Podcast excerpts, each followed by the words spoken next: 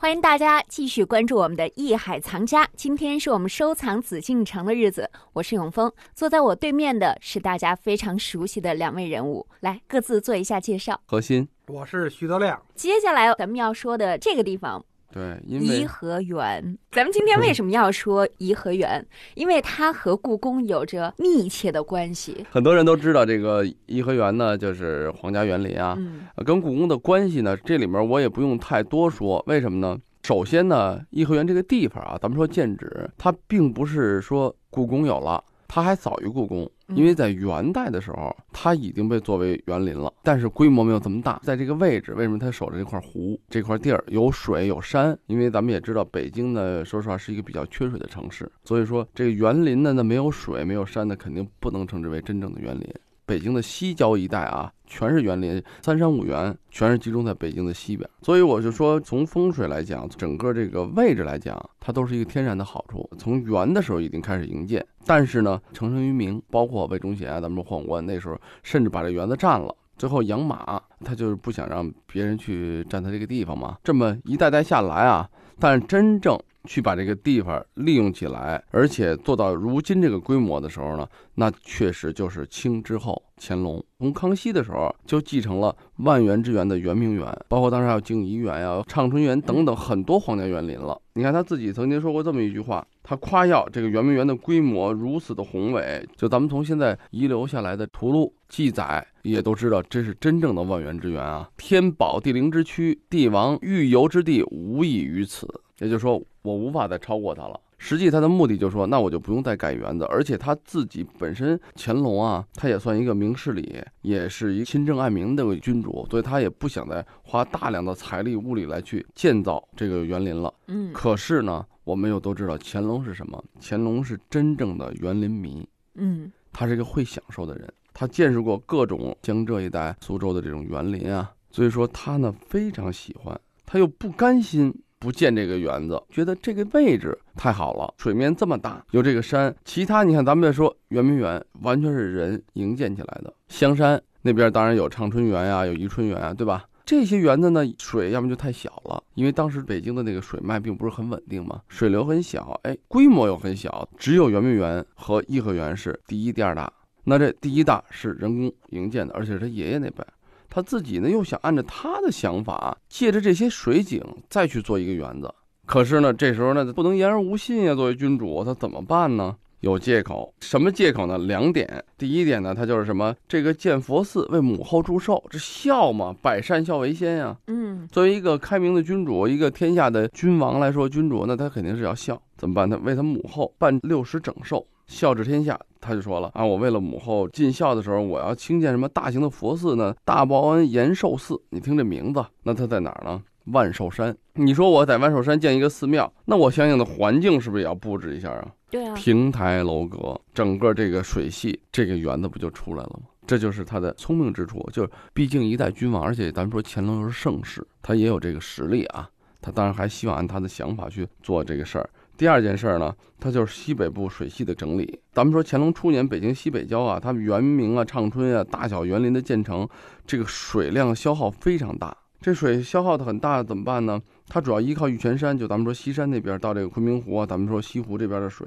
西湖这个水呢，正好是清宫廷用的这个水源，保证宫廷嘛，护城河啊，整个这个水，它这个沟通的什么京杭大运河嘛，还有通惠河上游，它这个水被截住了以后呢，它这个宫廷用水就不太够用，包括漕运啊，那时候就是说也有船，嗯也就是说咱们。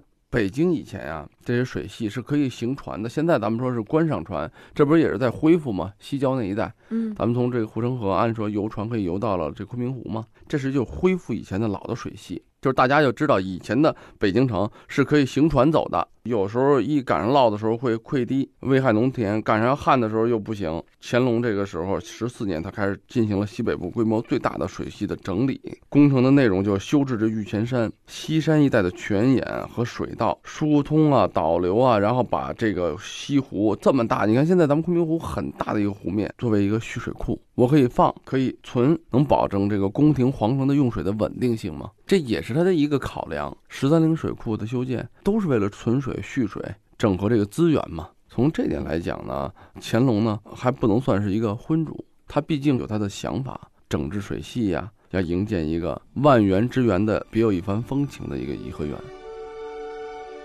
颐和园坐落在北京西郊，前身为清漪园。它是以昆明湖、万寿山为基址，以杭州西湖为蓝本，汲取江南园林的设计手法而建成的一座大型山水园林，也是保存最完整的一座皇家行宫御苑，被誉为皇家园林博物馆，也是国家重点景点。清朝乾隆皇帝继位以前，在北京西郊一带建起了四座大型皇家园林。乾隆十五年（一七五零年），乾隆皇帝为孝敬其母孝圣皇后，动用四百四十八万两白银，在这里改建为清漪园，形成了从现清华园到香山，长达二十公里的皇家园林区。咸丰十年（一八六零年），清漪园被英法联军焚毁。光绪十四年（一八八八年）重建，改称颐和园，做消夏游乐地。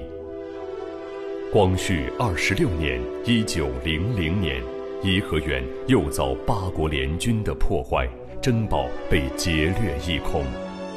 清朝灭亡后。颐和园在军阀混战和国民党统治时期又遭破坏。一九六一年三月四日，颐和园被公布为第一批全国重点文物保护单位。一九九八年十一月，被列入世界遗产名录。二零零七年五月八日，颐和园经国家旅游局正式批准为国家五 A 级旅游景区。二零零九年，颐和园入选中国世界纪录协会中国现存最大的皇家园林。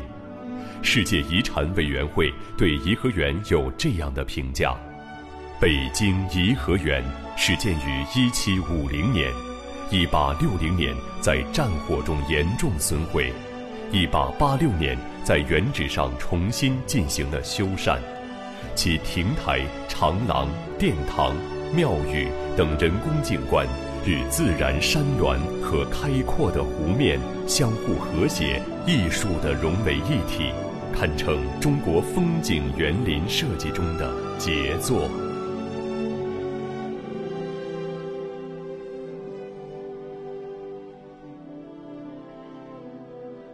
所以我们今天看不到了圆明园的风采。但是我们通过颐和园的这个管中窥豹嘛，咱们就能窥一下当时可以说皇家园林的宏伟。其实还有一点，这个也是乾隆的私心，修这个水系啊，动用的肯定不是内堂。什么叫内堂呢？就是内务府的银子，就是肯定不是皇上家自个儿的银子，肯定是国家的行为，对吧？嗯。但是呢，修建这水系完了以后，有一什么好处呢？就是整个西郊的这个水田灌溉就非常好。但是呢，西郊的水田呢，大多数都归内务府所有，就是皇上家的田。嗯，浇田就省事儿了。其实也有这方面的原因。您正在收听的是《艺海藏家》。颐和园、万寿山、清漪园园中，理政和居住性的建筑是极少的。乾隆皇帝呢，游览清漪园都是当日往返，从未在园中居住。那至于德亮对乾隆皇帝心思的揣度是否正确呢？好，我们稍事休息，回来之后继续了解。